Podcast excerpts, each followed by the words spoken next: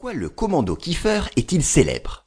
Le 6 juin 1944, 167 soldats français du 1er bataillon de fusiliers marins commando débarquèrent à Sword Beach, en Normandie. Ils forment le seul contingent français à débarquer le jour J parmi les 75 000 Britanniques et Canadiens et les 58 000 Américains. Avant le débarquement, les Britanniques sont en effet intéressés par l'apport d'hommes connaissant le pays et la langue de leurs habitants. Le général de Gaulle crée un commando français de 400 hommes.